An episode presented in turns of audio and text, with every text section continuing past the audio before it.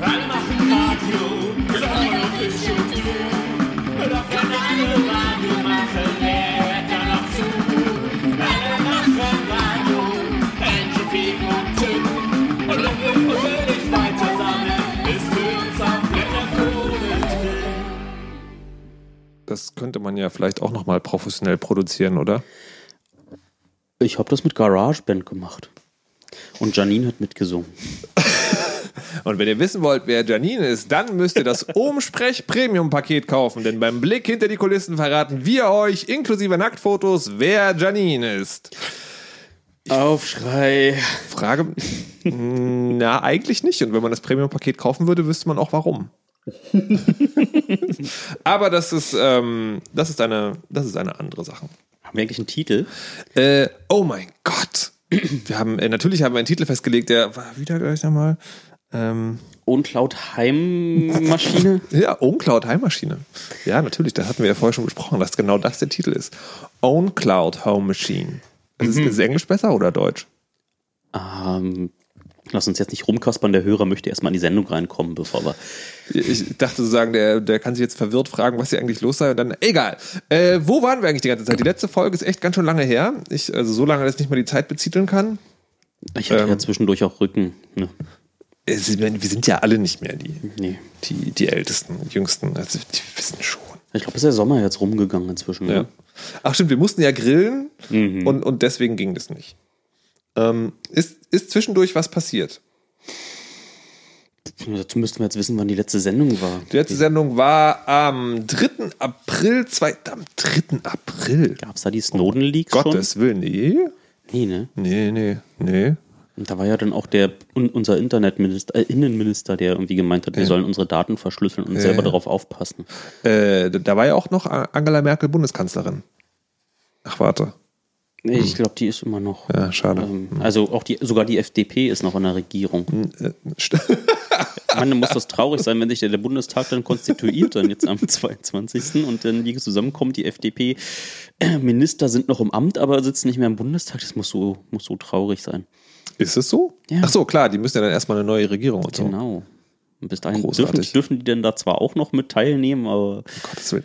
Was ich mich ja frage, ähm, äh, also es gab so eine ganz kleine Portion Mitleid, gab es für die, für die, ähm, sag schnell, für die, sozusagen für die, für die Mitarbeiter, nee, also von der FDP jetzt für die Mitarbeiter der, der Bundestagsabgeordneten. Auch da könnte man sagen, selber schuld, dass ihr da arbeitet, aber das ist schon krass, glaube ich, sozusagen, wenn ich nicht, kenne ja auch jemanden, der da arbeitet. dann, äh, wie hat er das aufgenommen? Weiß nicht, wir sprachen seitdem nicht mehr. Oh, oh, oh.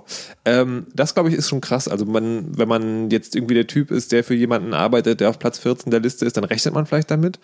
Aber ich kann mir vorstellen, wenn du jetzt irgendwie so Mitarbeiter für Herrn Westerwelle warst, hast du wahrscheinlich nicht damit gerechnet, dass du deinen Job die FDP ist die Partei, die auch immer wieder das mit den befristeten Arbeitsverhältnissen ähm, vehement vorangetrieben Äh, hat. Dann hätte sie durchaus, vielleicht durchaus. auch noch nach innen kommunizieren müssen. Ähm, was ich aber spannend finde, ist, was macht jetzt eigentlich so jemand wie ein Westerwelle oder ein Rösler?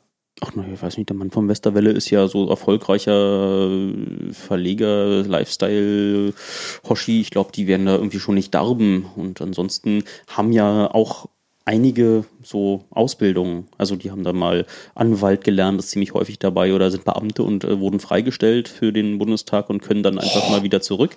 Ist ja voll bequem, ne? Oh, das würde ich ja, also Beamter sein und dann sich freistellen lassen, um noch mehr Kohle zu verdienen, aber niemals die Angst haben zu müssen. Krass. Ja. Also es gab ja, die Quelle weiß ich jetzt auch nicht mehr, aber Ja. ich habe gesehen, dass äh, die ersten Bundestage waren noch von so ehrlichen Leuten mit Ausbildung, mit äh, Berufen wie Selbstständige, die da auch ein bisschen Lebenserfahrung noch mit reingeschleppt haben. Einfach keine Berufspolitiker. Das waren einfach so alles Charaktere und inzwischen ist es ja eher so, du hast ein Politologiestudium abgeschlossen und suchst dir danach eine Partei aus und dann äh, machst du da und versuchst irgendwie Karrierepolitiker da zu spielen und da geht auch ähm, im Bundestag viel von der ähm, von der Mixtur verloren. Auf der anderen Seite ist es dann, ja, wenn du nur Politologie studiert hast und nicht mehr wirklich was kannst, dann ist danach schwer mit dem Stallgeruch. Also gerade bei der FDP jetzt irgendwie danach noch wieder, wieder einzusteigen. Ich bin ja gespannt, ob die, ob sie überhaupt noch geben wird in Zukunft oder ob wir uns vielleicht von der FDP schon ähm, verabschieden müssen. Ja, das war die eine Sache. Snowden war die andere. Ähm, Snowden, ey, das, das ist witzig, wenn man jetzt sozusagen, weil es begleitet uns ja seit naja, Monaten und äh, immer mal wieder. Es, in letzter Zeit kam jetzt gar nicht mehr so viel Neues. Ähm, aber wenn man sich jetzt überlegt, erzähl mal jemand im April. Also, was ist jemand, der sozusagen, der noch im April diesen Jahres lebt, erzähl mal dem, was passiert ist in den letzten sechs Monaten. Das ist schon heftig eigentlich. Ich weiß nicht. Also ich äh, habe immer aus dieser Innenwahrnehmung der eh paranoiden Nerds Ja. ist so, hm, hä. So, da muss man mal sehr doll aufpassen, dass man am Ende nicht einfach mal in dieses Told Yous Ruder abrutscht. Ja. Um, aber in Wirklichkeit war es einfach. Viele Indizien haben immer dafür gesprochen. Man hat ja immer, man, man redet mit den Leuten, die irgendwo Netzwerk-Engineers sind und die wissen, dass plötzlich irgendwie bestimmte Hardware die so exotisch ist, dass eigentlich niemand kauft, so spottbillig geworden ist, was darauf hindeutet, dass irgendjemand die im großen Stil gekauft haben muss. Und man reimt sich dann wieder mal so eins und eins zusammen und das passt eigentlich immer schon in ein Weltbild, was damals dann einfach als para- paranoides Weltbild abgestempelt worden ist. Und inzwischen so, und kommt er wie ein Snowden daher und hat dann so ein paar bunt bebilderte Dokumente, die irgendwie einfach nur Executive Summaries sind für Entscheider und das reicht dann einfach aus als, äh, oh, jetzt stimmt's. Und das ist irgendwie so für, für mich krass. Aber natürlich kann ich mich auch in Leute hineinversetzen, deren täglich Brot halt nicht ist, sich mit äh, großflächiger äh, Netzwerkinfrastruktur auseinanderzusetzen, um dann ähm, abschätzen zu sollen, wie realistisch es ist, dass irgendwie einmal alles mitgeschnorchelt wird. Wer interessiert doch keinen. Also viel Ja. zu viel Daten. Ich kann nicht mal meine eigene MP3-Sammlung sortieren. Wie soll das NSA dann schaffen, die ganzen Telefonate? Ist es, ist es eigentlich für, ähm, also hältst du das für eine Gefahr? Weil ich sehe das als Gefahr, dass einerseits, also was ich sehr beachtlich fand, war, ähm, dass Leute, also dass es, A, dass es immer noch Leute gibt, die sagen, es interessiert, also ich persönlich bin ja sowieso nicht interessant. Ähm, und dann B, gibt es Leute, die wechselten von, ja, nee, das ist, äh, das ist alles zu krass hinzu, naja, man kann halt eh nichts dagegen machen. Und was ich tatsächlich aber auch für eine, für eine Gefahr der Resignation sehe, ist halt sozusagen genau der Vollparanoide, dessen, der das schon immer gesagt hat, der dann sagt so, haha, ich hab's euch ja gesagt. Und dann war es das aber auch an Reaktion. Ist das zu beobachten? Na, ich weiß nicht. Es gab einfach in der Geschichte auch Geheimdienste, die haben einfach gucken lassen, um gucken zu lassen. Und dann kannst du natürlich äh, so weit übertreiben. Also die Staatssicherheit zum Beispiel hat ja hat ja immer gucken lassen, was sie da können und äh, haben dann Leute extrapolieren lassen, dass sie in Wirklichkeit noch, noch viel, viel mehr könnten. Und ähm, ob jetzt ein Geheimdienst komplett im Stillen agiert und äh, versucht mitzuschnorcheln oder wie, was sich genau für ihn ändert, wenn plötzlich alle der Meinung sind, äh, sie könnten noch viel mehr, ähm, weiß ich nicht, ob es jetzt ihm zum Negativen gereicht. Also es kann auch sein, dass dadurch, dass äh, alle plötzlich wissen, wie noch eine ganz andere Einstellung äh, auch äh, gegenüber dem Nee. eigenen Äh, nee, was ich meinte, ist sozusagen die, äh, ich sage jetzt mal die Nerds, ja, die Computer-Nerds, die dann sagen so, haha, wir haben es euch ja schon immer gesagt, jetzt haben wir also recht, wir verschlüsseln weiter und ihr könnt sehen, wo ihr bleibt. Ähm, pff, weiß nicht, war ja vorher auch nicht so. Wir haben ja uns vorher auch äh, versucht, Mühe zu geben, das Wissen zu transferieren. Aber Wie weit wir erfolgreich gewesen sind oder wie weit dazwischen äh, Vermittler noch äh, es geschafft haben, uns und die äh, weniger technisch versierten dort immer an gemeinsamen Knoten abzuholen, ist ja eigentlich ureigenste Aufgabe des CCCs eigentlich auch von Anfang an gewesen, dort gerade in dem Spannungsfeld, äh, wo dann Technologie und Gesellschaft aufeinandertreffen, äh, zu vermitteln und äh, zu grob zu verstehen, also noch so weit im Leben zu stehen und nicht so abgehoben zu sein, wie jetzt vielleicht die Hardcore-Nerds, um nicht mehr erklären zu können, um sich nicht mehr vorstellen zu können, was den Otto-Normalbürger betrifft und äh, gleichzeitig aber noch genug technische Kompetenz mitzubringen, also noch nicht so sehr in Redearbeit und Consulting und was weiß ich nicht, was einen dann immer so ab einem bestimmten Alter vom äh, wirklich noch äh, technische Dinge tun abhält. Wo ich mich ja auch immer wieder selber ertappe, dass ich einfach sage, jetzt ist genug Presse gemacht, jetzt ist genug äh,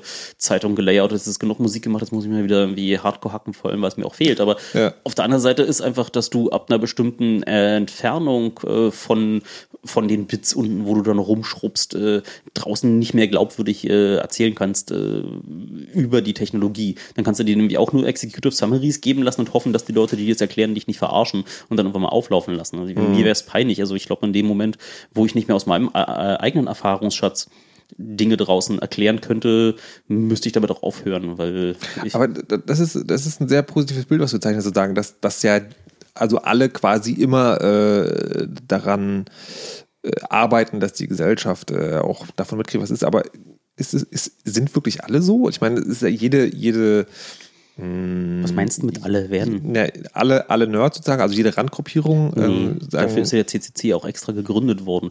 Also ich meine, Nerds und CCC ist ja nicht... Äh, ja, ja, genau, nee, das meine ich, und ich rede jetzt aber sozusagen nicht vom CCC, sondern von allen. Nee, ja, aber das, nein, ich glaube eher, dass Nerds generell nicht so sind, dass die irgendwie auch ihre eigene Wissenselite schon ganz äh, kräftig äh, Mr. Blomfeld-mäßig äh, dort pflegen und Ja. äh, dass wie so ein gewisses Herrschaftswissen natürlich immer Spaß macht. Äh, und man sich dann auch sehr bewusst dafür entscheiden muss, dass man dieses Herrschaftswissen teilt. Und das ist einfach, ich komme halt aus dem Club und äh, für mich ist diese Kultur schon immer vorgelebt worden und ich komme auch aus dem Osten, wo irgendwie das äh, mit den Naturwissenschaften äh, und auch das mit den Naturwissenschaften zu vermitteln immer noch ein bisschen mit Stolz verbunden ist. Und da gab es diese Koketterie mit irgendwie, ach, ich kann ja so schlecht Mathe und wie die ganze Technikkram ist mir zu kompliziert. Ich war da irgendwie verpönt. Und das ist ja eigentlich jetzt gang und gäbe, dass man irgendwie sich versucht, auch ein bisschen Sympathien zu erschleichen, dass irgendwie die ganze Computerkram sei ja eh zu kompliziert und deswegen äh, müssen andere auch Verständnis dafür haben, dass so. Und irgendwie muss man, sowohl die Nerds müssen auch äh, müssen einsehen, dass wir für das äh, abseitige Pet Peeve, dieses äh, Lieblingsthema, was man gerade hat, das Verständnis vielleicht nicht äh, bei jedem so ausgeprägt ist, aber dass äh, man dann am weiter abstrakteren, also am, am höherleveligen Rand seines Wissens äh, versuchen muss, die Schnittmenge mit der äh, Normalbevölkerung, also mit der nicht vernördeten Bevölkerung, zu finden, um denen dann zu erklären, was man selber wirklich für äh, essentielles äh, Handwerkszeug hält, um irgendwie in der Wissensgesellschaft zu bestehen. Das ist halt die, genau die andere Richtung, dass man halt sagen, dass auch die, äh, also dass man auch gerne Verantwortung einfordern möchte von den Leuten, die halt die ganze Zeit einen Taschencomputer mit sich rumtragen, dass sie auch wenigstens grob wissen, was der macht. Ja. Na gut, ähm, das, die Sendung heißt ja heute, wie schon seit langem feststeht, ähm, äh, oh, oh, wie heißt das? Own Cloud Home Machine. Own Cloud Home Machine. Ähm, die, was daher kommt, dass ich versucht habe, mich dieser Schnittstelle anzunähern.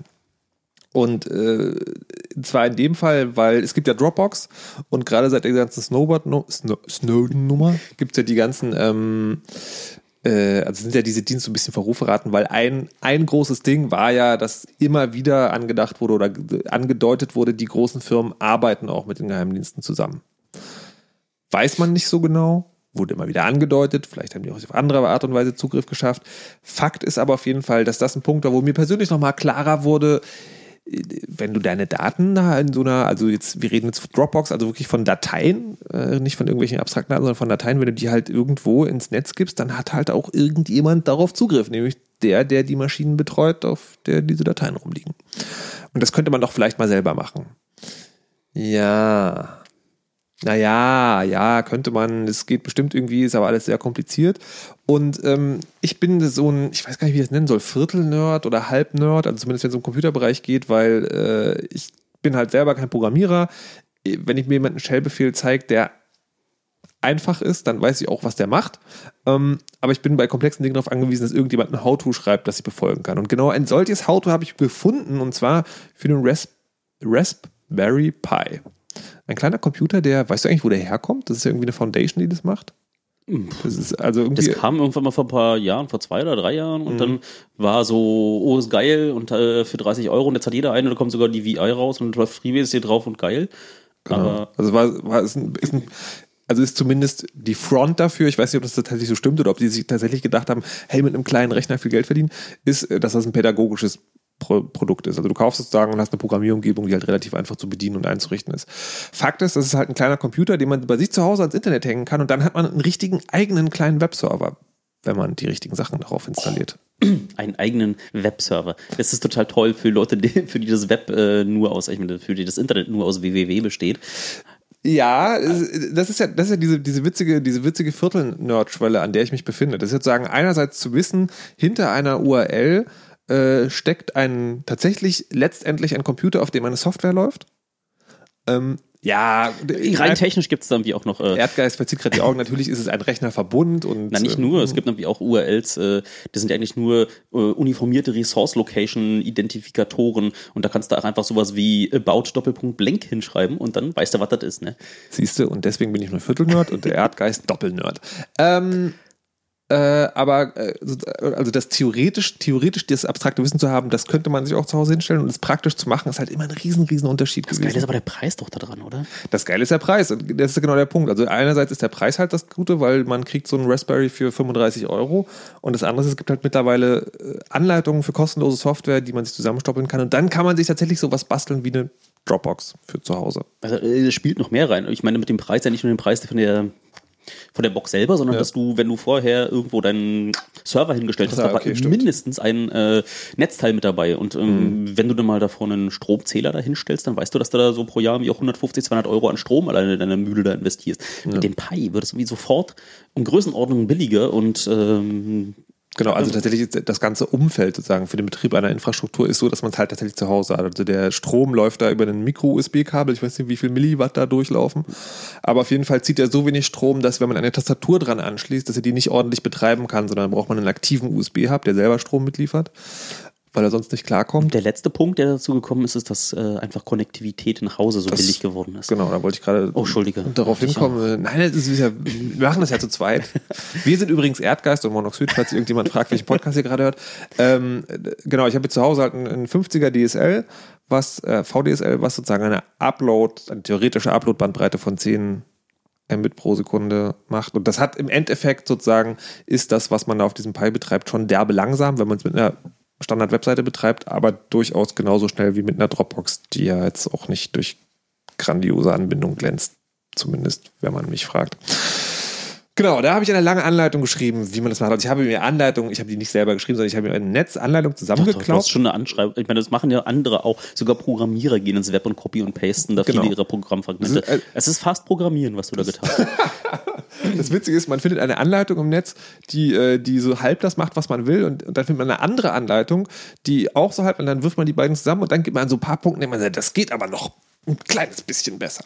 Ziel ist es auf jeden Fall gewesen, dass man sich, wenn man sich so einen Rechner bestellt und dann einfach diese Anleitung Schritt für Schritt befolgt, äh, dass man dann das selber machen kann, wenn man nur, wie ich, so, ein- so, so ein Grundverständnis von Jetzt musst du nochmal sagen, was genau du erreichen wolltest, nämlich. von, von Computerdingens hatte. Was ich erreichen wollte, ist halt A, ein System, das zwischen meinen Rechnern Dateien synchronisiert. Also das sagen, ich werfe in, auf einem meiner Rechner werfe ich eine Datei in einen Ordner hinein und äh, der sorgt dann automatisch durch Magie oder Internet dafür, dass auf dem anderen Rechner diese Datei auch erscheint. Das gibt es schon. Ähm, also es gibt es natürlich als Dropbox, aber es gibt es äh, sozusagen auch, kann man sich einfach so installieren. Äh, BitTorrent Sync heißt das. Das ist ein Programm von den BitTorrent-Leuten. Ähm, ihr wisst schon, die, denen immer vorgeworfen wird, dass sie nichts als Pferdeporn äh, im Netz verbreiten. Ähm, und das kann man auf einem Rechner installieren und dann kann man zum anderen Rechner installieren. Wenn beide gleichzeitig online sind, dann synchronisieren die auch die Dateien.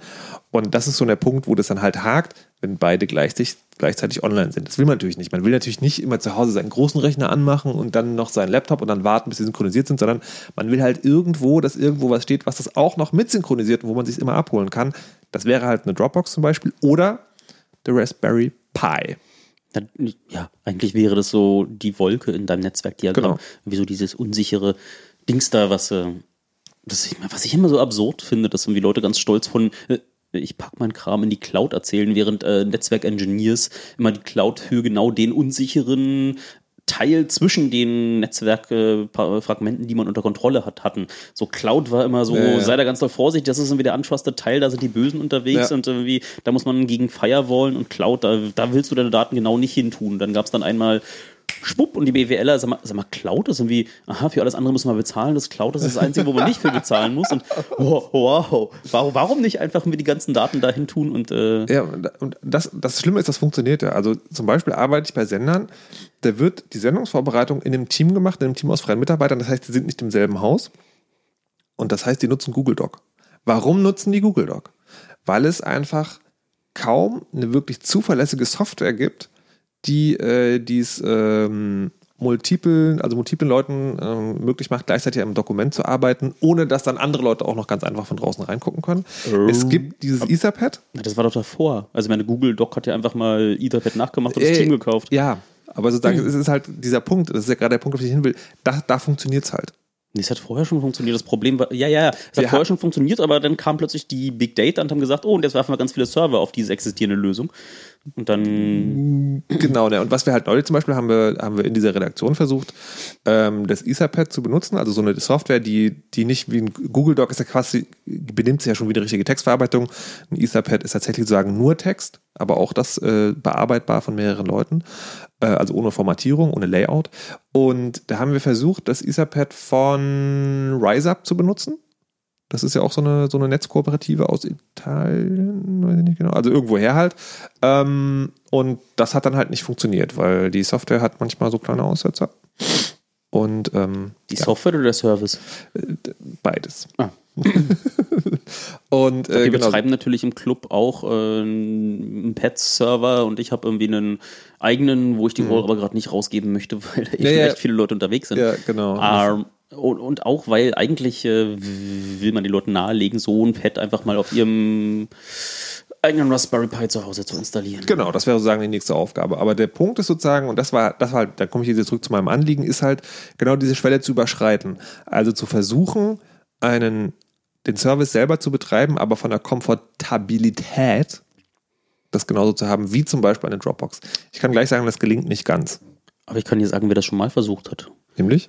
Das war Xsurf. Das war wie Apple, die dort äh, bunti-clicky-Interfaces auf äh, alle möglichen Server-Applikationen draufgetan haben, um Administratoren, die äh, vielleicht nicht so tief in der Materie drinstecken, ihnen auch zu erlauben, äh, vielleicht eher Social Skills an den Tag zu legen, um mit den Leuten äh, zu kommunizieren und rauszufinden, was die wollen und haben dann einfach um so die gängigen Tools, um WordPress, um so äh, nochmal ein Klick-Interface äh, zum Administrieren gemacht und äh, das ist eigentlich genau das, was man möchte und wie diese ganzen Lösungen, die du da jetzt da zusammengetragen hast, die sind ja eigentlich auch nur so noch einen davor. Es sind schon irgendwie alles genau die Skripte, wo Ja. du aber noch einen Editor aufmachen musst und irgendwie Genau. da noch eine GUI davor zu tun, ist dann sowieso dann nur noch, äh, naja, nur noch. Hm. Ja, und ein Xsurf ist halt sozusagen ein paar hundert Euro teurer als ein Raspberry Pi. Na bloß der Wert, warum man dann, ich meine, die Hardware war immer oll. Ja. So, die sahen halt dann schön TM im Rechenzentrum aus, aber das war es einfach nicht wert. Aber am Ende war der, der Value da drin war gewesen, dass Leute sich hingesetzt haben Ja. und dir eine clicky bunti äh, Oberfläche dafür gebaut haben. Ja. Und, und es gibt ja irgendwie auch Plesk zum Beispiel, ist ja auch eine Oberfläche, die managt dir auf einem etwas stärkeren Server, den du dann so in 19 Zoll Racks im Rechenzentrum Mhm. schiebst, äh, managt dir dann auch so Services und hat dann äh, üblicherweise Plugins für alle gängigen äh, Tools auch. Mhm. Und das wurde dem ja, ich weiß nicht, ob es in dem nachempfunden wurde, aber es war so eine parallele Entwicklung mit, dem, mit demselben Anspruch, Okay. dass du dann wieder nicht zu Apple gehen musst. Ja. Ähm, und äh, also was für mich übrigens auch ein, ein ganz großer äh, ein ganz großer Schritt für mein persönliches Verständnis von Infrastruktur und Technik war, war die, ähm, die Tatsache, dass der Rechner, den ich im Netz bediene, bei mir zu Hause auf dem Schreibtisch steht. Also weil ich habe tatsächlich mittlerweile bei mehreren Leuten so, äh, so, so Shell-Accounts, also wo ich quasi meine eigene virtuelle Maschine im Netz habe und theoretisch alles machen kann. Aber es ist wirklich eine Verständnisfrage. Mir ist das eine Spur zu abstrakt. Ich kann damit nicht umgehen. Erst als ich hier den Raspberry Pi angefangen habe und da habe ich wirklich eine Tastatur angeschlossen, einen Monitor angeschlossen. Ich habe also gesehen, was die Maschine macht, was ja eigentlich auch nicht stimmt, weil auch das sind nur sozusagen digitale Signale, die von dem Kabel in den Monitor reingehen und halt nicht nochmal übers Internet transportiert werden. Aber als ich den quasi von Hand, möchte ich es nennen, eingerichtet habe und dann später nur noch übers Netzwerk betrieben, das war irgendwie was anderes. Das, hat, das war sozusagen, ja, so ging es uns doch. Ich meine, es war so Server-Bonding quasi. Meine, meinen, meinen ersten im Internet stehenden Rechner habe ich ja auch, äh, hatte mir Nitram, Nerd aus dem Club, einfach äh, auf seinem Rechner, den ich im, im Chaos Computer Club Berlin stehen hatte, wo damals so eine Standleitung da war und Internet und immer. Und dann konnte man da hin und dann haben wir Martin gesagt, ja, ich äh, richte dir mal einen Account ein. So, so, und dann das erste Mal, man sitzt daneben und wenn man was kaputt konfiguriert hat, dann kann man einfach den scheiß Reset-Knopf drücken und muss nicht äh, Ja. dann kompliziert erst rausfinden, wo man äh, jetzt hinfahren muss, wen man fragen muss, um es wieder heile zu machen und sitzt dann vielleicht, wenn man Pech hat, noch irgendwo in einem kalten, lauten Rechenzentrum Hm. oder muss irgendwie teure Reboot-Aufträge dort äh, in, äh, in Auftrag geben. Wird da Geld für genommen? Äh, kommt auf die Uhrzeit an. Okay, krass. Aber in, inzwischen gibt es ja auch ähm, Fernadministrationskarten, also diese Remote Access Cards, die sind ja jetzt gang und gäbe.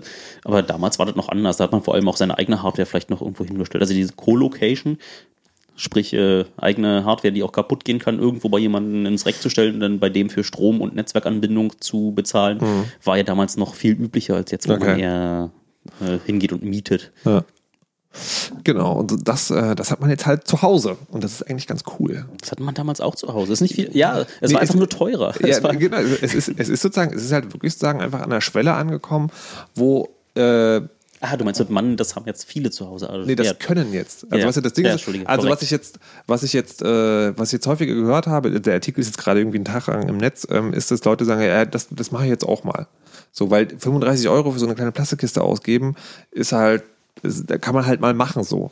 Das ist halt, selbst wenn die dann nicht funktioniert, dann kann man sich immer noch, kann man auch gleich dazu sagen, ähm, es gibt noch eine andere Distribution, da wird das so eine Emulationsmaschine. Da kann man halt irgendwie die ganzen alten Super Nintendo, Amiga, was auch immer äh, dran äh, drin emulieren. Und die hat, der Raspberry Pi, also zumindest die große Version, hat auch einen, äh, einen Ausgang, wo man so ein Zündkabel, also der Super VHS ausspuckt, wo man einen Röhrenfernseher, also wirklich als Emulationsmaschine auch großartig geeignet.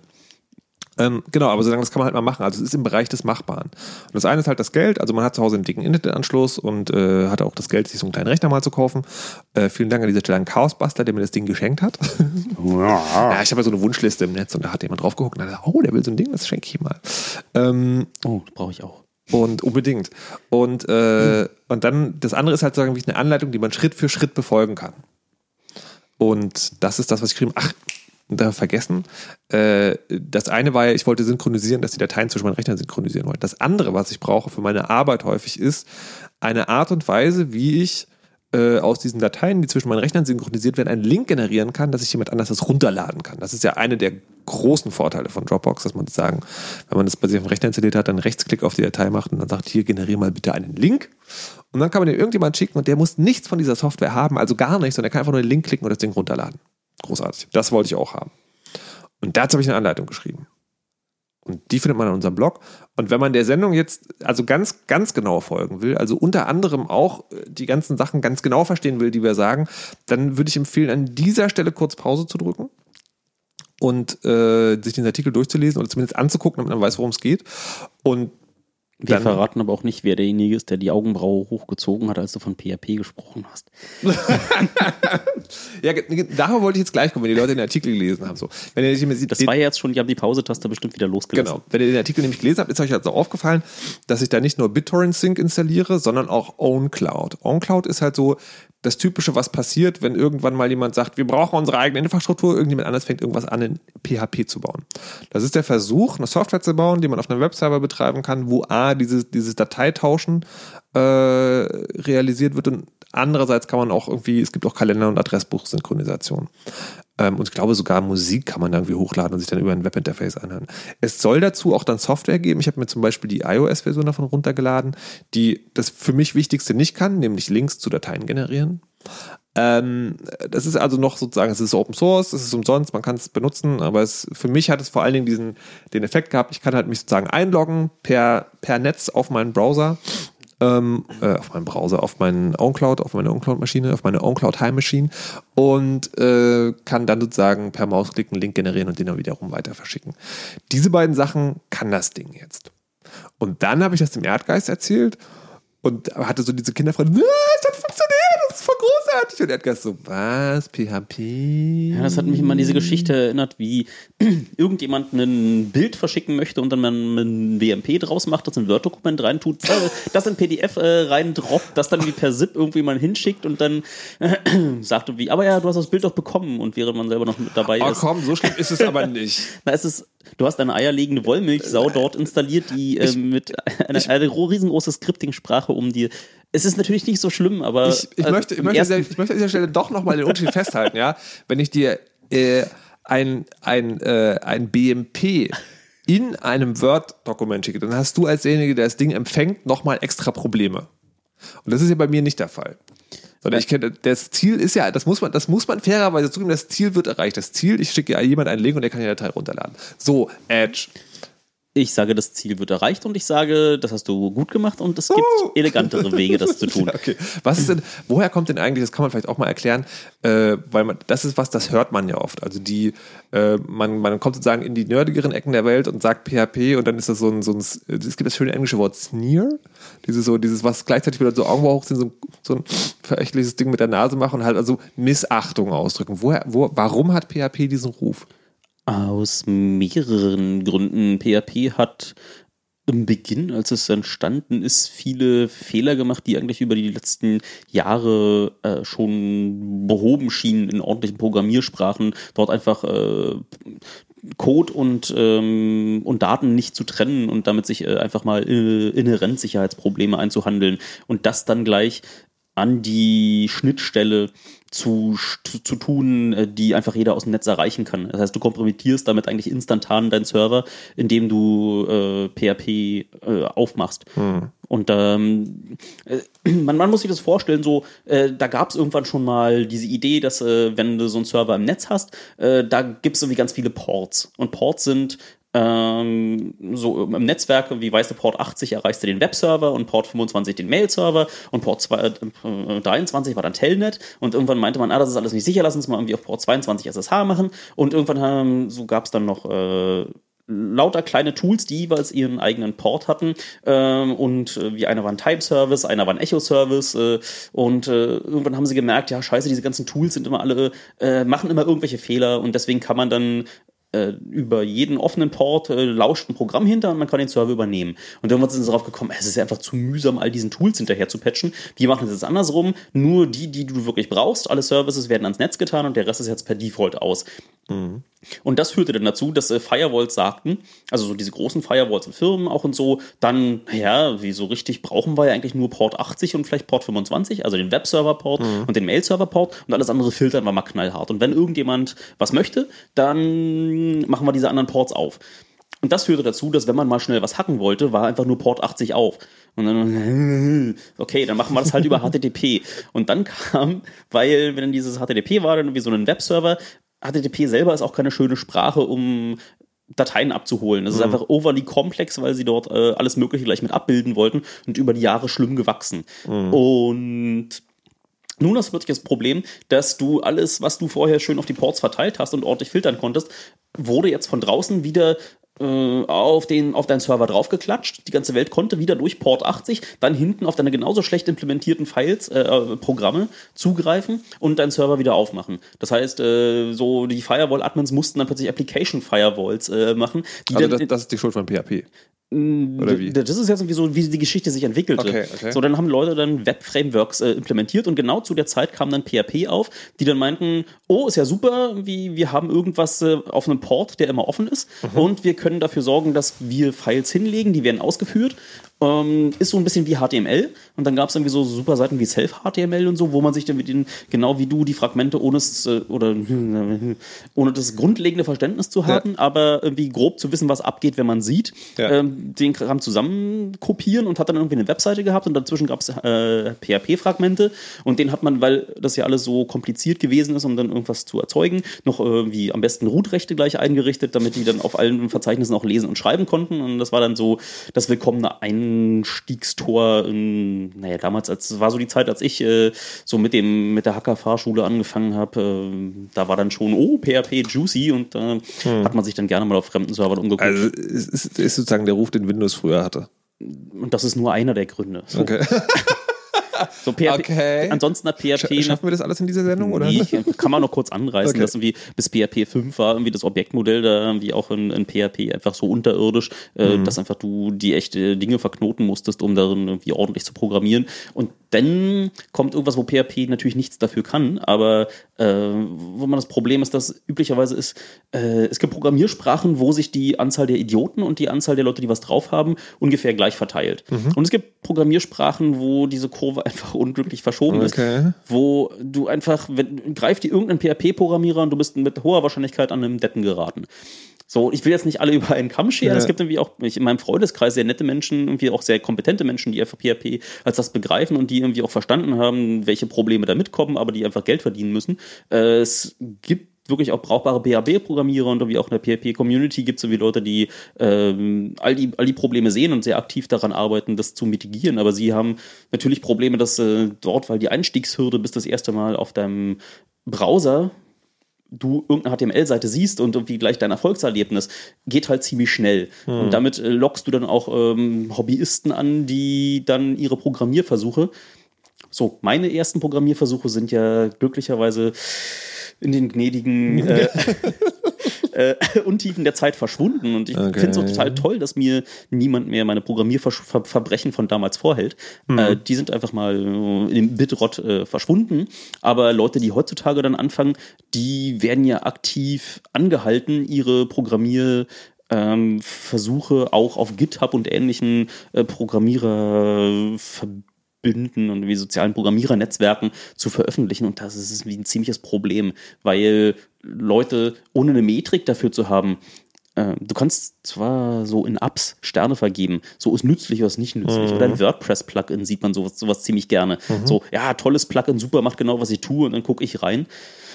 Und äh, mir kommt das kalte Grausen. Also ich habe Ja. meinem Papa in WordPress eine für sein Chor eine Webseite eingerichtet. So und äh, war dann auf der Suche nach Plugins äh, für, für Funktionalität, die man so braucht, Events und äh, Archiv und vielleicht ein bisschen Filme und so. Und dort ist so diese hemdsärmelige, dieses hemdsärmelige Herangehen, was dann in allen äh, Corner Cases nicht funktioniert äh, und wo Leute sich dann hinsetzen und dann irgendwie noch zum hundertsten Mal eine neue Date-Implementierung, um zu gucken, äh, der wievielte heute ist und dann irgendwie so Dinge verkacken wie äh, Datum miteinander zu vergleichen, weil sie dann einen String-Compare machen und der 18. dann vor dem 8. ist und so. da bin ich mir persönlich auf die Fresse gefallen und sowas, sowas fällt einem dann in PHP immer wieder auf, dass einfach Leute dort ihre ersten Programmier-Gehversuche dann anderen schon als, ähm, als Lösung dann in die Hand drücken. Und weil sie, äh, weil sie im Netz stehen, ist es dann so, dass man, äh, wann immer ich die Lösung für ein Problem suche, google ich das einfach, finde dann hier, das hat doch schon mal jemand programmiert und nehme es einfach, verstehe. Jetzt äh, trotzdem werden Projekte immer wieder gebaut und gerade OnCloud, da, also auch wenn man das noch kritisieren kann, ist ja an sich eine geile Idee. Also, weil ich glaube tatsächlich, dass die, wenn man Leute von der, von der, von den Cloud-Anbietern wegbringen will, muss man ihnen genau sowas geben. Also, was das irgendwie versucht zumindest, was halbwegs bedienbar ist. Warum ähm, warum ist PHP trotzdem, also klar, es ist einerseits trotzdem noch verbreitet, weil man halt ganz einfach anfangen kann, aber warum werden solche Projekte auch noch in PHP umgesetzt? Kann das dann letztlich was, was andere Leute nicht oder was andere Sprachen nicht können? Oder gibt es da keinen Grund außer der persönlichen Vorliebe des Programmierers? Da gibt's äh, so Webbundles. Also da gibt's, wenn du zu einem Internetprovider hingehst und sagst, ich hätte gerne einmal einen LAMP, Ah, stimmt. dann kriegst du dein, dein, dein, dein, dein Linux mit dem Apache, mit MySQL und PHP und dann kannst du loslegen. Wenn du sagst, oh, ich hätte gerne eine Node.js oder ich hätte gerne äh, eine Python-Umgebung oder ich würde gerne wie Gott bewahre einen Plon oder so, hätte gerne meine eigenen CGIs hingelegt. Uh, da dann Also äh, das ist einmal, einmal, einmal verständlich, auch wenn es wahrscheinlich egal ist, weil die Leute, die das nicht verstehen, eh nicht mehr zuhören. Aber der, der Punkt ist, äh, wenn ich mir einen eigenen, wenn ich mir Webspace miete und das sozusagen für, für kleines Geld mache, also ich zahle zum Beispiel mal, glaube ich, irgendwie 8 Euro im Monat, dann äh, kann der Webserver, also der Computer, dann bestimmte Programmiersprachen halt, da zählt PHP halt meistens dazu. Während halt so eine andere Sache, also Ruby zum Beispiel ist sowas, wo, mich, wo es mich wundert, dass es noch nicht gibt, weil das ist ja relativ weit verbreitet, also in den Programmierkreisen ist es relativ weit verbreitet, aber das wird noch nicht so als äh, klicke ich mir mal eben auf meinem Webposter dazu angeboten, zumindest nicht, dass ich es kenne. Und deswegen ist es natürlich klar, wenn man so ein Projekt baut, wo man will, dass es möglichst viele Leute nutzen können, ist PHP tatsächlich irgendwann nochmal eine Wahl. Jetzt kann man halt natürlich so im, im Gegensatz sagen, ja, äh, Richter hier, du hast doch, äh, du hast doch jetzt äh, diesen, dieser Pi, der steht doch bei dir direkt unterm Schreibtisch, da kannst du auch was anderes auch installieren, musst ja niemanden dafür bezahlen. Ähm, gibt's denn, gibt's denn sowas wie OnCloud? Also meinetwegen auch ein Programm, das nur dieses File-Sharing auf diese, auf diese Art und Weise macht. Also heißt, äh, ich kann mich irgendwo einloggen, um meine Dateien zu verwalten. Ich kann einen Link generieren, der aber nicht total einfach ratbar ist. Ähm, ah, das war es eigentlich schon. Gibt es sowas? Aber meistens musst du verstehen, dass diese Anforderung einfach so trivial ist, dass niemand ernsthaft darum so ein Tool baut. Also ja, das ist ein klassischer Webserver mit einem kleinen Zweizeiler äh, CGI. Also CGI ist ein Programm, was dann vom Webserver, um dynamische Seiten zu erzeugen, aufgerufen, äh, aufruft und damals Ganz zum Beginn war ja HTTP, also so ein Webserver, nichts weiter als äh, hier liegen Dateien. Und wenn jemand anders vorbeikommt, dann hol dir mal den Pfad äh, ab und äh, liefert diese Datei aus.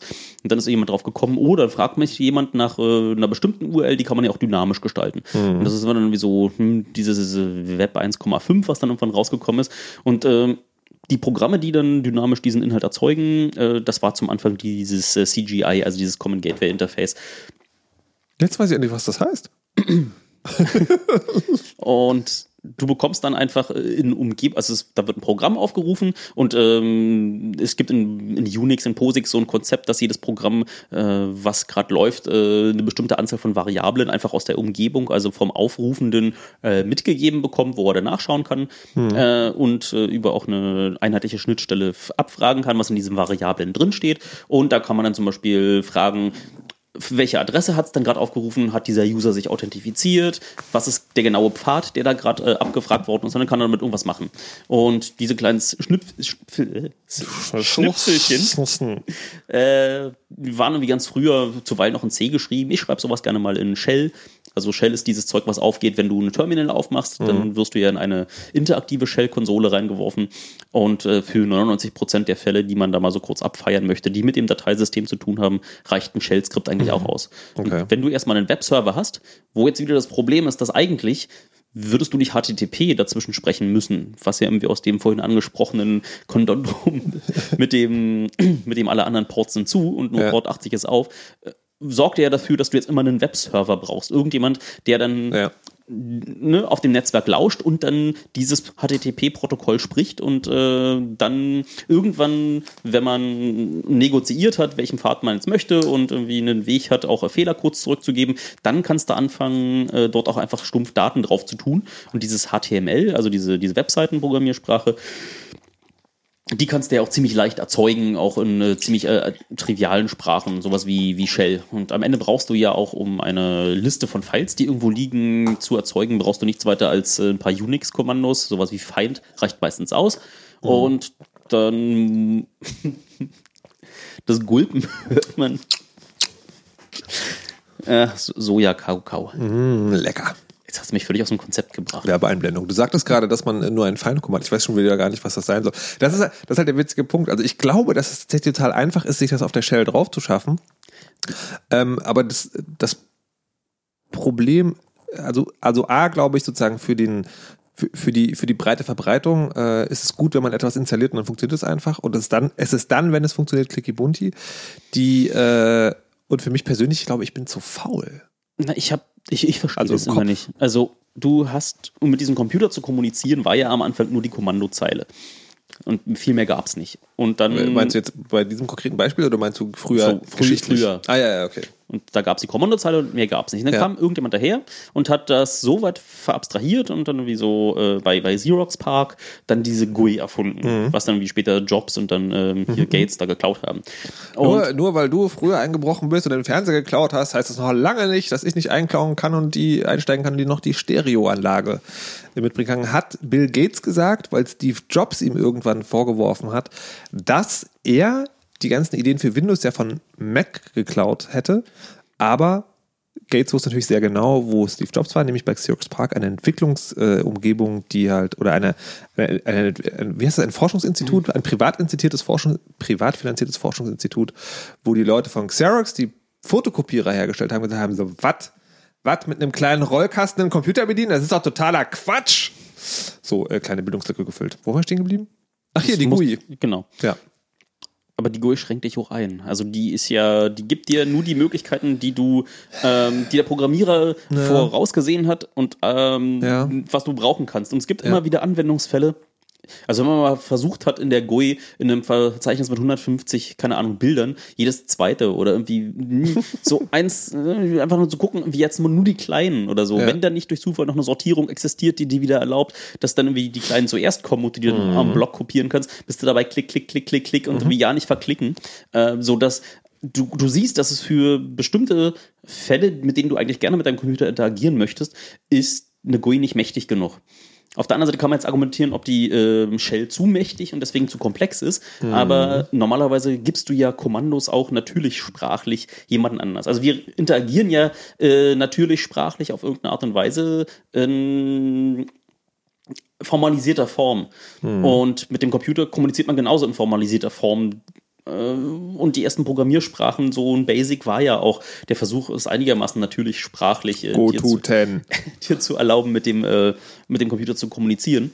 Und deswegen verstehe ich immer nicht, dass nicht irgendwann die Frustration so hoch ist, dass diese GUI mir gerade das, was ich tun möchte, mal wieder nicht erlaubt, äh, dass ich dann nicht mehr mal schnell die. Das die ist spannend, aber ich, ich kann, dir, kann dir sagen, warum es die Frustration nicht gibt. Also es, oder andersrum, es gibt diese Frustration, aber es ist dann nicht, äh, die Frustration ist, glaube ich, nicht, äh, das funktioniert nicht, müsste aber, sondern die, Fru- die Frustration ist, es funktioniert also noch nicht. Das ist, ja, Ah. das ist ja der spannende Punkt, warum, den ich an dieser Anleitung finde. Das ist das erste Mal, dass es geht. So. Ähm, und, ich, und ich glaube, das ist halt so, zumindest für den Normal-User und Viertel-Nerd, die äh, so dieses sagen, jetzt geht es überhaupt erst. verstehe ich, aber ich. Ja, Nee, ich, also mir ist es klar, dass, dass sagen, dass es natürlich aus einem persönlichen Erleben möglicherweise nicht nachvollziehbar ist. Das ist halt so, wie wenn ich schlechte Audioaufnahmen höre und denke, da, kann man doch. Das nee, doch das ist anders. Als ich, das, ich meine, ich habe ja vorher, bevor ich dann wie damals meinen ersten Bunti-Klick gerechnet habe, habe ich irgendwie lange. Ähm, Oh nee, ganz früh habe ich irgendwie sogar mit einem der ersten Computer, die so eine GUI hatten, irgendwie so einen Archon Archimedes, äh, was irgendwie auch eine Ausgründung von Apple, äh, die dort irgendwie ARMS hergestellt haben, um irgendwie in Newton zu betreiben. Und äh, dieses, äh, die erste Kiste, die dann um den Arm drum gebaut worden ist, war irgendwie so, nach dem BBC Micro war es dann äh, so, also der, der BBC 2 war dann das erste Mal ein Arm drin und äh, dann war wie das damals eine verschworene Gemeinschaft von Archimedes-Benutzern auch in Deutschland, irgendwie hier, keine Ahnung, 50 Leute, die wieder gewesen sind. Und da habe ich dann angefangen und für mich war so eine GUI zu benutzen von Anfang an, ja natürlich. Und für mich war irgendwie sowas wie alles, was es nicht hatte, ein gewaltiger Rückschritt. Ich habe nicht Ja. verstanden, warum Windows so sch schäbig, schrecklich äh, schwer zu Ja. bedienen ist, weil ich ja vorher schon gesehen habe, wie es geht und wie es auch schnell gehen kann und äh, aber irgendwann äh, bin ich dann mal umgeschwanken und habe irgendwie, weil ich viel programmieren musste, ähm, dann die GUI ein bisschen hinten anstehen lassen, weil gab ja nichts Brauchbares. Die Archimedes waren dann wie um ihrer Zeit nicht mehr so ganz gewachsen und habe dann viel auf der Kommandozeile gemacht. Und als ich dann das erste Mal wieder einen Clicky Bunti Rechner benutzt habe, hat sich dann ziemlich schnell eingestellt, dass einige Dinge, die man einfach auf der, auf der Shell auch schwer beschreiben kann, gehen in der GUI ziemlich einfach. Und andersrum ist es genauso, dass ich dann irgendwann schon ziemlich ausgewogen gesehen habe, wann mir eine GUI Arbeit abnimmt und äh, wann mir die zu komplex ist, um zu beschreiben, was ich gerade möchte. So dass ich einfach, indem ich beide Werkzeuge äh, so so für den richtigen Anwendungsfall einsetze, kann ich äh, so das Potenzial meines Rechners halt irgendwie viel krasser ausschöpfen. Und wenn ich sehe, wie andere Leute sich in der GUI abmühen, um bestimmte Dinge zu beschreiben und selber die Werkzeuge zu wissen, die es dann noch gibt, um das dann einfach viel einfacher zu machen, äh, das ist genauso wie jemanden dabei zuzugucken, wie er statt den Scrollbar benutzt, diese Pfeil nach unten Taste, bis dann ne? Und da sitzt man daneben und denkt, oh mein Gott, ja. Ja, aber ich glaube, ich glaube, das ist der, also wir haben uns schon, bevor wir aufgenommen haben, ähm, bevor wir angefangen haben aufzunehmen, schon ein bisschen über das Thema unterhalten und ich glaube, das ist tatsächlich der Knackpunkt. Die, ähm, ja, die, die, die, also ich glaube, die Frage sozusagen, existiert die Shell, existiert die Shell für jemanden überhaupt? Und ich glaube, es gibt halt ganz viele Leute, für die es nicht existiert. Und das ist, das finde ich ja spannend, ähm, weil ich mich halt, wie gesagt, mit dieser Anleitung auch genau an der Grenze bewege. Nämlich, äh, ich habe ja versucht, die so zu schreiben, man muss die Shell nehmen, also da kommt man tatsächlich noch nicht drum herum. Ich habe ja versucht, so zu schreiben, dass es wirklich eigentlich alles nur rein kopieren ist. Mhm. Und, äh, und ich glaube, und ich glaube, deswegen funktioniert es. Ja, du hast aber auch gleich noch Fehler gemacht in dem, was man da kopieren sollte. Das muss. Nein, das habe ich nicht gemacht. Ich, was passiert ist, ist, ich entschuldige mich, falls jemand drauf reingefallen ist. Und zwar habe ich das Ding einmal geschrieben und habe es dann, es gibt im WordPress einen, einen Visual Editor und einen, äh, einen, wo man sagen, nur den reinen Quelltext sieht, das Markdown. Und wenn man dazwischen umschaltet, verschluckt er manchmal Zeilenumbrüche. Deswegen ist es mir passiert. Und wer hat es gefunden? Natürlich der Erdgeist, der verdammte Klugscheiß. äh, ist es mir passiert, dass in einem Ding drin stand, äh, es waren also zwei Befehle in einer Zeile. Äh, Das erinnert mich, ich habe vor zwei Tagen irgendwo im Netz auch eine Anleitung gesehen, wo jemand ähm, einen Redirect, also so, wenn die äh, Ausgaben eines Programms, äh, mit denen kannst du ja in der Shell durcheinander hängen von einem Kommando wie Rüssel an Schwanz, häng, äh, wirfst du wieder ins nächste Kommando rein, wieder ins nächste und so weiter. The Human Centipede? Arr.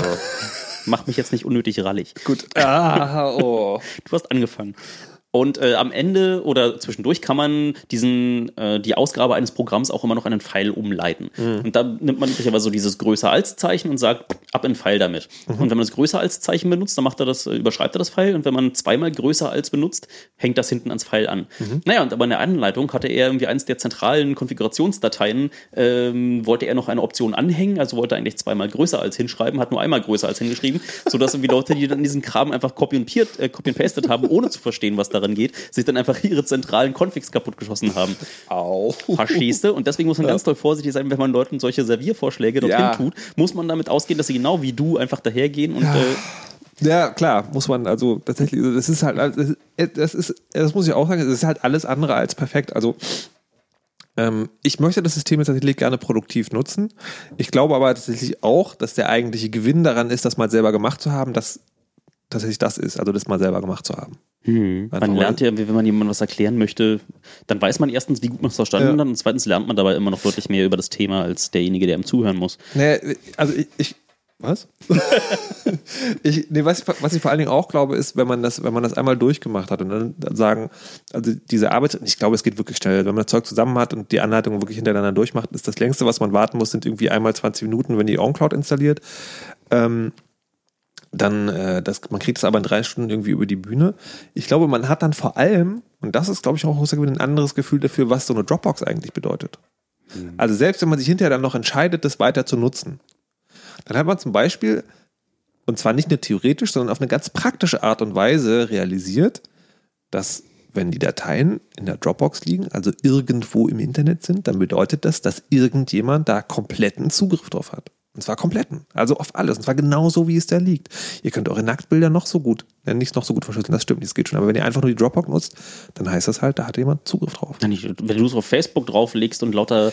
Na, ja, wenn Ja. du denkst zu Ende und du hast dann irgendwie lauter Privacy Options eingestellt und weißt Ja. jetzt ganz genau, äh, dass das eigentlich mit den Werkzeugen, die du äh, glaubst, äh, dort ihnen zu erlauben, äh, man kann auf die Dateien nicht mehr zugreifen, auf die API, die man glaubt, in Facebook äh, nur präsentiert zu bekommen. Aber erstens gibt es da irgendwie natürlich die Mitarbeiter, äh, zweitens gibt es äh, entlang des Weges irgendwie noch Leute, die dann diesen Traffic mit reingucken können und drittens äh, ist nicht gesagt, dass äh, du die API nicht ganz verstanden hast oder dass es doch Mittel und Wege gibt, die äh, zu überlisten, um äh, was gab es da irgendwie äh, ähnliche Verstöße melden, gab es diesen Bug, dass jemand äh, irgendein Foto von einer, ähm, von einer Facebook-Seite genommen hat und hat die als äh, jugendgefährdend markiert. Und darauf äh, kam Facebook zurück und meinte, oh, ein äh, jugendgefährdendes Foto, sag mal, hier sind noch ein paar, sind die auch?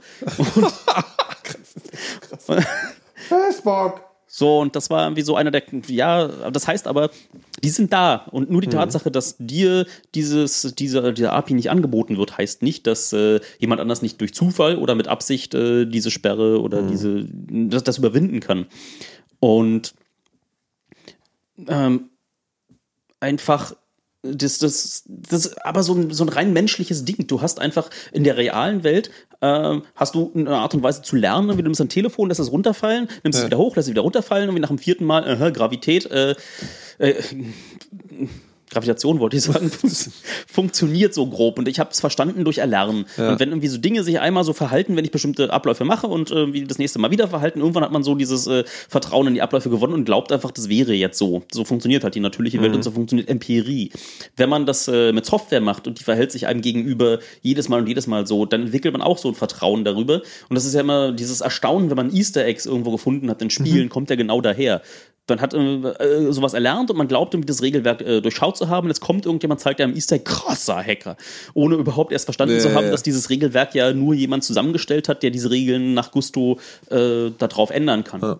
Und genau dasselbe ist halt, äh, in Facebook kann ich und ich kann und ich kann, das super funktioniert und jemand anders wollte drauf gucken, funktioniert nicht, also ist es sicher. Aber Ja. in Wirklichkeit ist es ja. Das, das finde ich einen total spannenden Ansatz, dass man sagt, äh, das Gefährliche an Software oder an dieser Cloud, an diesem Cloud-Gedanken ist, dass uns die Sicherheit unserer Daten als so natürlich wie eine Naturgewalt dargestellt werden. Das stimmt aber gar nicht. Ja. Das stimmt aber gar nicht. Das ist so, ähm, äh, also zum Beispiel, wenn man in einem, äh, wenn, wenn Telefone sozusagen magnetisch wären, man würde, man wäre in einem Raum aufgewachsen, wo durch die vorherrschenden Magnetkräfte ein Telefon immer schwebt. Alles andere fällt runter, aber Telefon schwebt nicht. Da würde man ja glauben, das Telefon sozusagen kann nicht runterfallen. Das geht gar nicht.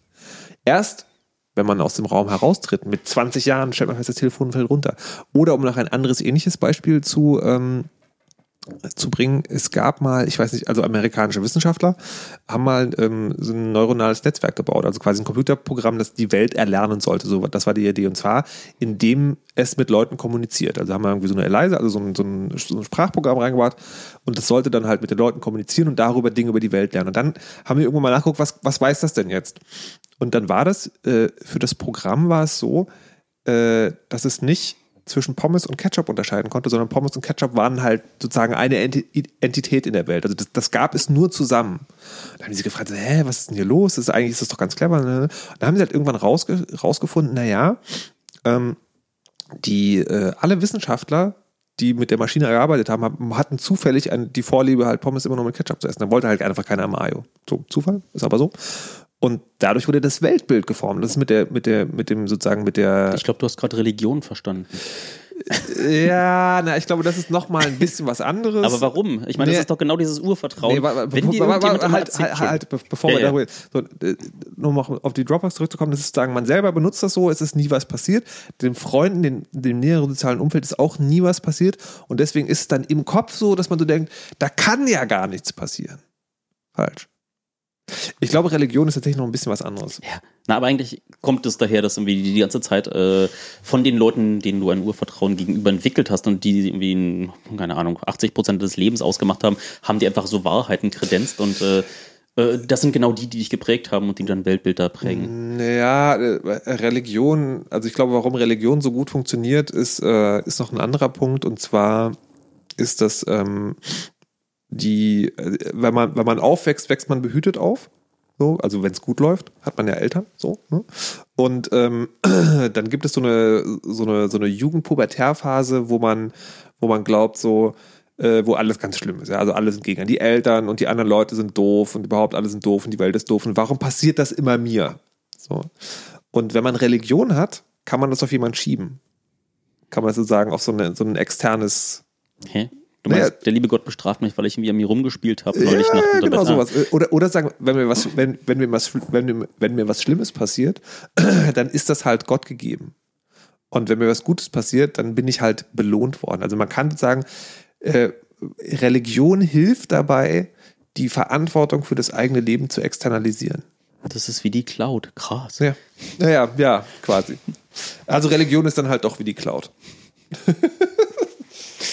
Aber Ähm, weil ich, ich würde, ähm, ich hätte noch eine Frage wegen dieses, wegen des Systems an sich. Du hast dir die Augenbraue hochgezogen. ich, aber ähm, das kam jetzt irgendwie auch komplett noch aus einem anderen Grund. Ich meine, PHP hat ja so einen gewissen Verruf aus Ja. äh, hm, den Gründen, die ich davon an und wie noch weiteren anderen. Ja. Aber ähm, es gibt immer noch eine Idee bei den Nerds und vielen Leuten, die, äh, keine Ahnung, äh, Ingenieurswissenschaften haben, einfach elegante Lösungen zu finden, die halt mit so wenig wie möglich Ressourceneinsatz Hm. äh, einfache Probleme lösen. Und das ist eigentlich dann wie das Bild mit dem, mit dem BMP in dem Word-Dokument, was ich vorhin versuchte anzudeuten. Mhm. Man kann das Problem halt lösen und dabei beliebig komplexe Abhängigkeiten äh, aufstellen. Mhm. Und diese Abhängigkeiten brechen dann irgendwann. Das heißt, du hast dieses Bild jetzt in ein Word-Dokument getan, schickst es irgendjemand und es mag noch funktionieren, weil er, keine Ahnung, das aktuelle Apple Pages und wir hatten vielleicht vorher auch kein Microsoft-Werkzeug auf seinem Computer gehabt, aber in der nächsten Version funktioniert es schon nicht mehr. Und äh, allein in der Versionierung bricht dann plötzlich eure etablierte Kette. Du hast erlernt, es geht, ich kann Ja. dir die Datei schicken und plötzlich funktioniert es nicht mehr. Und genau dasselbe ist, dass äh, irgendwie das Skript, was du im Internet gefunden hast, geht mit der aktuellen Version von PHP. Und ja, jetzt nimmst du die nächste oder updatest irgendeine Komponente und plötzlich geht's nicht mehr. Und plötzlich musst du das ganze Wissen, was irgendwie schön in diesem Skript dort gebündelt gewesen ist, äh, musst du wieder dir akkumulieren und musst plötzlich äh, so, es gibt so eine Art von Wissenserwerb, der so richtig unrewarding, so richtig äh, nicht, äh, da, da, da kann man nichts rausziehen. Das ist einfach nur rauszufinden, was andere Leute gerade verkackt haben irgendwas, was sie sich mal ausgedacht haben. So, Okay. und da sitzt du da und das sind diese, diese What the fuck-Momente, da wo man sich mit der Hand auf die Stirn klatscht, was, äh, diese, was für ein Idiot-Momente, wo man einfach jetzt Wissen hat, äh, um dieses Problem zu lösen, aber dieses Wissen danach auf nichts anderes ab, weiter applizieren kann. Das ist einfach so komplett nutzloses Wissen. Du konntest dieses Problem gerade lösen. Was ich dann immer gerne tue, ist äh, genau die Fehlerbeschreibung zu nehmen und dann einen Blogpost kurz zu machen. Einfach nur, Ja. hier mir ist dieser Fehlerstring passiert, hier ist die Lösung. Ja. Das solltest du in deinem How-To dann vielleicht auch noch machen, genau für äh, das, was später kaputt geht, ist, wenn du unterwegs Probleme gelöst hast. So, da war ein Fehler die ganze Zeit sehr hartnäckig und Gibt's schon. zack, und dann einfach Fehlermeldung kopieren, danach die Lösung Ja. kopieren. Und das ist immer so eine höfliche Art und Weise, weil es von, von, von, der Suchmaschine da war. Ja, aber, äh, aber meinst du wirklich, das Problem klärt sich, wenn ich eine andere Lösung nehme? Das wird, wird ja nur verschoben. Na, es gibt zwei Wege jetzt da drauf zu gucken. Ähm, der eine ist äh, einfach mal das Werkzeug zu nehmen, wo man es jetzt zurecht, zurechtgestückelt hat und es funktioniert irgendwie mal. Und danach fässt man es nirgend äh, einfach nicht mehr anfassen. Ja. Aber irgendwann musst du halt die neue Version von BitTorrent Sync auf deinem Rechner installieren, was Ja. dazu führt, dass du die neue Version wahrscheinlich auf deinem ähm, Raspberry Pi auch installieren musst. Mhm. Und dann f- hat der eine Dependency irgendwie auf eine neuere Version von Lass es Python sein und dann musst du das neu installieren und plötzlich kommt so in einen Rattenschwanz von, von Kram, den du dann noch, äh, so, und das ist allein nur für das BitTorrent Sync. Und Mhm. dasselbe passiert jetzt nochmal, äh, weil du einfach nur einen Verzeichnisindex äh, in dieses BitTorrent Sync Verzeichnis brauchtest, hast du jetzt irgendwie so eine OwnCloud installiert, damit er dir die Files auflistet. So, und dieses OwnCloud ist so eine mächtige eierlegende Wollmilchsau, in der so viele Dinge falsch gehen können, schief gehen können. Äh, und der OwnCloud macht ja viele Dinge auch nicht selber, sondern hat wir auch Bibliotheken und Abhängigkeiten, die einem die Pro Probleme dann lösen. Und äh, jede dieser Abhängigkeiten muss installiert werden, vergrößert die Angriffsfläche und vor allem vergrößert die Ressourcennutzung auf deinem Pi. Das heißt, mit jeder eierlegenden Wollmilchsau, die kommt dir halt, so braucht halt einen extra großen Stall. Und äh, die braucht wahrscheinlich auch irgendwie, keine Ahnung, äh, so den Kram zu essen, den es nur unter Regenbögen gibt. Und da musst du halt irgendwie ewig hinterherrennen und äh, dich danach kümmern. Und dann ist es zwar erstmal dieses Problem und du hast eine aktuelle ähm, How-To gefunden, mit dem man die aktuelle Version installieren kann. Aber nach einem halben Jahr, wenn dann die ersten Problemchen auftreten, dann bist du plötzlich nicht dabei, dein eines Problem dann nochmal wieder zu lösen, sondern bist dabei, irgendwie komplett ähm, nicht damit äh, verwandte Probleme zu erforschen und wieder Wissen zu erwerben, das du eigentlich nicht brauchst, was aber nur notwendig ist, um jetzt dein, dein aktuell, den, den Status quo dort ähm, am Start zu halten. Und ich habe, habe ich dir vorhin gezeigt, mal im Rahmen meiner netzkooperative Bestrebungen, also ich habe auch äh, mich da mal so einer Kooperative von ein paar Nerds äh, angeschlossen, die auch äh, Infrastruktur zur Verfügung stellen, Server im Netz mieten und dann versuchen, sich einfach den Selbstkostenpreis, äh, also den, den, Preis dazu teilen zwischen den Leuten, die da mitspielen. Und da läuft ein Webserver und ein, ein Mail-Server und Name Services und all sowas. Da habe ich irgendwie auch vor ich glaube, zwölf Jahren ein kleines Perl-Skript geschrieben, äh, was irgendwie auch als CGI, also so im, als, als, als, als Webserver-Modul funktioniert, wo man nichts weiter machen kann, als Dateien hochladen, diese Dateien zu löschen und ähm, äh, diese Dateien dann per Link runterladbar zu machen. Und das ist, keine Ahnung, lass es 30 Zeilen Perl sein. Und es funktioniert immer noch. Und äh, da musst du irgendwie nicht viel machen, sondern die Abhängigkeiten sind einfach so, wenn da vorne ein Webserver ist, ein kleiner Apache, dann funktioniert dieses Ding da. Und äh, ich muss da keinen Abhängigkeiten hinterher pflegen. Und das ist dann genau nur diese POSIX, dieser Unix-Philosophie, wenn du ein Werkzeug schreibst, dann macht dieses Werkzeug so, dass es genau ein Problem löst und dieses Problem so gut wie möglich löst und so gut wie möglich dokumentiert löst. Und wenn du jetzt anfängst, ähm, eine große, undurchsichtige Wolke von irgendwie löst magisch alle Probleme zu bauen, dann hat es auf der einen Seite so diesen Vorteil, dass es alles wie aus einer Hand aussieht, alles wie aus einem Guss. Auf der anderen Seite ist es so wie äh, auf der Tapete, wo unten drunter dann so diese, diese äh, Kleisterknobbel noch sind. Du drückst irgendwo drauf, machst eine Stelle schön, aber der, der Knubbel ist einfach nur woanders hingerutscht und du ähm, musst einfach ziemlich viel von, was dort noch mit an ähm, Problemen gelöst wird, äh, mitverstanden haben. So, ja, naja. Also ich bin immer eher so Freund von kleinen Werkzeugen, die man schlau miteinander kombiniert, von denen man weiß, was sie tun und äh, damit sein Problem löst, als äh, einfach so das große One Size Fits All drüber zu werfen und dann zu hoffen, dass man es schon irgendwie so recht konfiguriert bekommt. Ja, ich, also ich glaube halt, wie gesagt, ähm, das ist, wenn man, wenn man, wenn man fürs große Ganze geht, also für, für alle quasi, glaube ich, ist es trotzdem die, ich, da sage ich wirklich jetzt gezielt so bequemere Lösung. Ich muss für mich selber nochmal nachdenken, ob, äh, ob man da vielleicht nochmal irgendwas investiert. Für dich kommen ja jetzt eh noch weitere Probleme. Du willst ja noch äh, bestimmt deine Mail mal selber hosten. Das kann man Na, ich habe jetzt erstmal genug genördet. Was?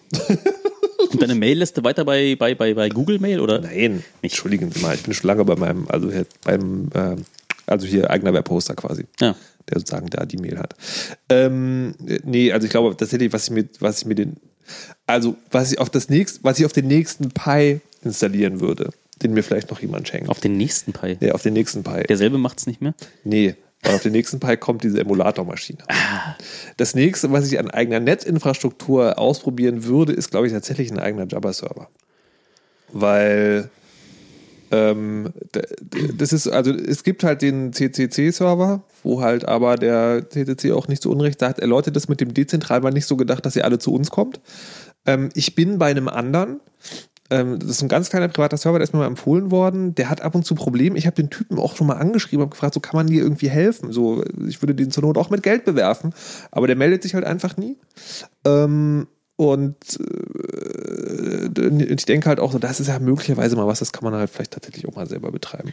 Also das ist, äh, da denke ich dann wieder, das ist auch sowas, was ich mir als Family Service vorstellen könnte, also dass ich das mache und dann sagen, können dann halt irgendwie noch drei oder vier Leute, die ich so aus dem näheren Umfeld kenne. Na, das solltest du aber auch aus dem einfachen Grund, weil sonst äh, dein Traffic geht auf dem CCC-Jabber-Server unter. Das heißt, irgendwie niemand kann Korrelationen, wer gerade mit wem spricht, herstellen. Wenn du einen einzelnen Jabbers, also wie ich zum Beispiel, der meinen äh, eigenen Jabber-Server auch betreibe, Ja.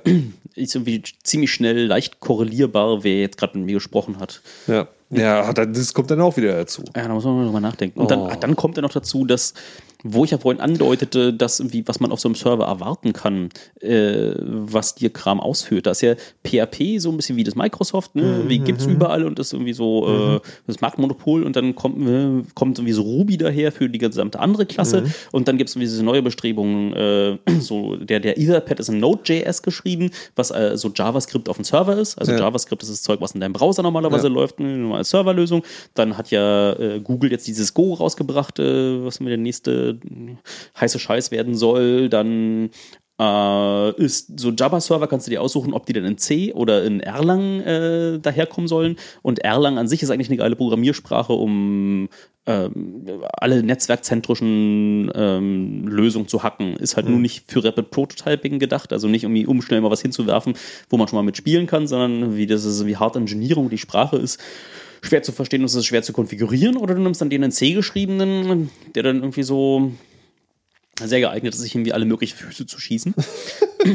Und äh, da ist jetzt der Ärger, dass irgendwie diese, dieses, äh, diese weit, äh, weite Varietät an äh, Programmiersprachen, ihren eigenen kleinen Idiosynkrasien, wie ihre Config-Files aussehen, äh, wie, wie die Log-Files aussehen, wo man hinterherklicken muss, das ist dann auch schon wieder Administrator-Hölle. Das, das also, was Administratoren den ganzen Tag machen, einfach nur sich wieder fremde Leute Software anzugucken, gleichzeitig grob zu verstehen, wie diese Programmiersprachen das alle falsch machen oder was sie richtig machen und äh, dann da den Fehlern hinterher zu suchen, um zu schauen, warum das alles nicht geht. Okay, also vielleicht habe ich auch einfach jetzt schon mal für, für dieses Jahr genug genördet und bin einfach froh, dass mein kleiner Raspberry Pi meine eigene kleine Cloud macht.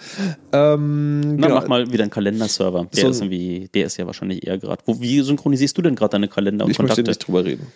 Welche Firma weiß denn davon? Eine, Ja, ja, da weiß halt eine Firma davon. Das ist halt tatsächlich, das ist halt tatsächlich auch so ein Ding, ähm, das, äh, das ist tatsächlich auch interessant. Den, den Java-Server mache ich tatsächlich, warte, alles durcheinander. Sag doch mal, was ist denn eine gute Größe für einen Java-Server? was eine gute Größe Ja, also, weil, ne, also, ein- also ein einzelner User ist halt doof, Ja.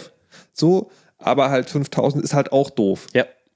Na, üblicherweise, wie groß ist denn so dein äh, geschlossener Benutzerkreis, mit dem du so engeren Vertrauen, das sind doch irgendwie 50 Leute, oder? Ja. Das ist doch eigentlich schon. Aber ist da schon genug Neues dann auch? das ist schon genug Neues. Auf der anderen Seite hast du natürlich dann wieder für irgendwie, wenn da jemand mal draufhauen möchte, dann ist das noch nicht so viel, dass es äh, nicht den Aufschrei gibt. Also wenn jemand den CCC-Java-Server mitnimmt bei einer Beschlagnahme, Ja. dann gibt es da einfach so großes, wollt ihr das wirklich? Aber äh, je kleiner der ist, desto weniger Gewicht hast du. Und am Ende ist natürlich, dein Freundeskreis ist natürlich auch wieder dein Freundeskreis. Und wenn du da eh gerade in subversiven Kreisen unterwegs bist, dann ist halt den äh, Strafverfolgern hier oder den Bösen irgendwie in, in irgendeiner Diktatur ist auch total egal. Äh, Die Kollateralschäden sind dann sogar gewollt. Ich meine, dann haben wir diesen äh, Abu Ibrichter, der dann gerade zur Revolution aufgerufen hat und, und irgendwie noch 50 von seinen Freunden. Ja, super. Pff, Also ist eigener Java-Server betreiben eigentlich doof? Ich dann, weiß, dann ich ist ja weiß eigentlich, es, ja, okay. ich, ich weiß es nicht. Schreibt uns in die Kommentare. Ähm, ah, wir haben wieder zu lange gesabbelt, meinst du? Genau, das mit dem, das mit dem Kalender, äh, nee, aber wir kommen, also ich glaube, wir klären das einfach nicht mehr. Und da würde mich tatsächlich nochmal die Meinung interessieren. Also mit dem Kalender und dem eine Kontaktsynchronisierung, das finde ich tatsächlich sehr interessant. Weil das ist so ein Punkt, ähm, wo ich halt bis jetzt und wo das alle Leute, denke ich, auch so machen, die, die, die, da ist die Bequemlichkeit wichtig. Also, dass es halt einfach funktioniert, ohne dass ich eine Platte machen muss. Wenn es da so eine Lösung gibt, die so ähnlich funktioniert wie diese Anleitung, die ich geschrieben habe, also sagen von der Einfachheit, dann wäre ich da auf jeden Fall durchaus für zu haben. Das OwnCloud kann das tatsächlich. Ja. Ähm, wobei ich mir da, also das, das ist ganz witzig, weil dieser Ruf von PHP war mir ja schon so ein bisschen bekannt. Und ähm, deswegen habe ich mich, fand ich dieses auch okay, das zu machen, weil das OwnCloud ist dafür da, Dateien zu scheren, die so an der Semi-Öffentlichkeit sind. Ich möchte die zwar eigentlich an bestimmte Leute weitergeben, wo es aber sozusagen nicht derbe tragisch ist, wenn das alle mitlesen. Das ist bei meinem Telefonbuch schon anders. So, und deswegen bin ich mir nicht ganz sicher, ob, ob das da die richtige, da müsste ich mich nochmal genau mit beschäftigen. Aber das ein anderes Mal. Ähm, Ich habe da aber gerade noch ein ähm, Projekt, was genau das kann, Kontakte und ähm, Kalender zu synchronisieren. ja. Und äh, die, das Selbstverständnis der Programmierer, also dieses Ding heißt Radicale, ist in Python geschrieben. Und diese Programmierer, ich finde jetzt leider das genaue Zitat nicht, aber grundsätzlich, was sie sagen, ist, wir sind scheiße faul. Und das hat einen guten Grund und wir implementieren nur das, was wirklich ganz unbedingt notwendig ist. Ja. Und dieses Projekt ist dann auch, äh, funktioniert halt nur genau mit den gerade am Markt befindlichen äh, Kalender-Clients, also irgendwie was auf deinem Telefon, auf deinem Computer überall drauf Ja. ist, aber funktioniert halt damit. Und das ist genau dafür zurechtgestrickt und implementiert nicht das gesamte Protokoll, äh, was irgendwie alles potenziell möglich wäre, sondern einfach nur das, was gerade pragmatisch notwendig ist. Okay. Und das ist halt so eine nette Herangehensweise. Skript ist echt lütt, bringt keine weiteren Abhängigkeiten mit. Der Kram liegt alles im Dateisystem, auf deinem eigenen Server, wenn du möchtest. Und ähm, das ist irgendwie einfach so, ich glaube, für dich das nächste lohnende Ziel, einfach dieses Radicale. Da Ah, mal ja. mit. Und das ist eh in Python geschrieben und äh, Python ist ja da irgendwie auf deinem Raspberry Pi auch äh, ganz großer Ja. Das ist, glaube ich, das gehört zur, zur pädago- pädagogischen Schiene. Deswegen ist es dabei. So, ähm, dann wäre es das. Dann haben wir noch ähm, ein, äh, ein, ein kleines Bit. Äh, Wissen mit Oben-Sprech. Dann geht es heute um Bleistifte. Und zwar ist ja eine der, ähm, äh, einer der bekannteren oder der, einer der Memes, die ab und zu durchs Internet gehen, ist ja dieses so, ja, die NASA und die komischen Amis, die haben ja für den Weltraum, äh, für die Weltraumfahrt irgendwie für mehrere Millionen Dollar einen Kugelschreiber entwickelt, der auch in der Schwerelosigkeit funktioniert und die Russen haben vor demselben Problem gestellt, einfach einen Bleistift genommen. Ist total super, weil man sich super über die Amis lustig machen kann. Habe aber neulich genauso im Internet, genauso ohne Quelle, äh, eine, eine, ein schönes Busting davon gelesen. Also die, die, die, die, die, die. Erdgas erzählt du. Da hat jemand gemeint, diese hochnäsigen Nerds im Internet, die irgendwie meinen, alles besser zu wissen. In Wirklichkeit war die Geschichte nämlich so, Doppelpunkt. Ähm, diese Graphitstifte, was ja nicht wirklich Blei gewesen ist, ne, aber Graphit leitet total toll. Und wenn du auf deinem Papier rumschreibst, dann brechen und friemeln da so kleinere Graphitbröckelchen ab und die fliegen dann in der Schwerelosigkeit überall hin und äh, erzeugen Kurzschlüsse. Das ist total scheiße. Und deswegen wollten die Amis den Bleistift ersetzen.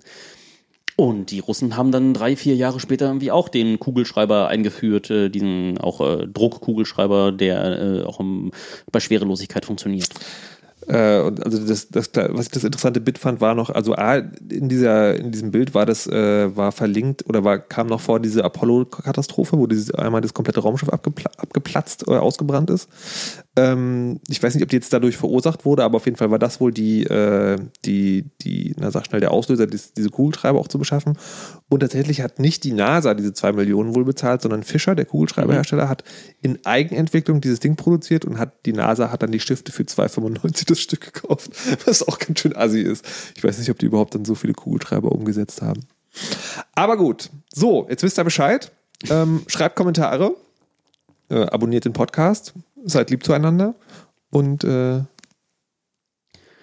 Hatten wir mal eine Abschlussformel irgendwie? nee, schenkt uns Raspberry Pis? Ich weiß es nicht. Ach, ich habe da noch, glaube ich, da habe ich noch das, ähm, Eine Box von zu Hause, eine Industriepalette. ja. Also ich habe da irgendwie so eine große Box mit irgendwie lauter kleinen Boards drinne und dann noch eine andere kleine Kiste mit lauter Netzteilen und, und da müsste man sich mal hinsetzen. Und das war ja noch vor der großen äh, USB-Unifizierung, die ja jetzt auch von Apple schon wieder, aber ich will ja mich nicht. Genau, wir, wir gehen jetzt mit kleinen Boards spielen und ihr hört äh, einfach den nächsten Podcast. Bis dann. Alle machen Radio,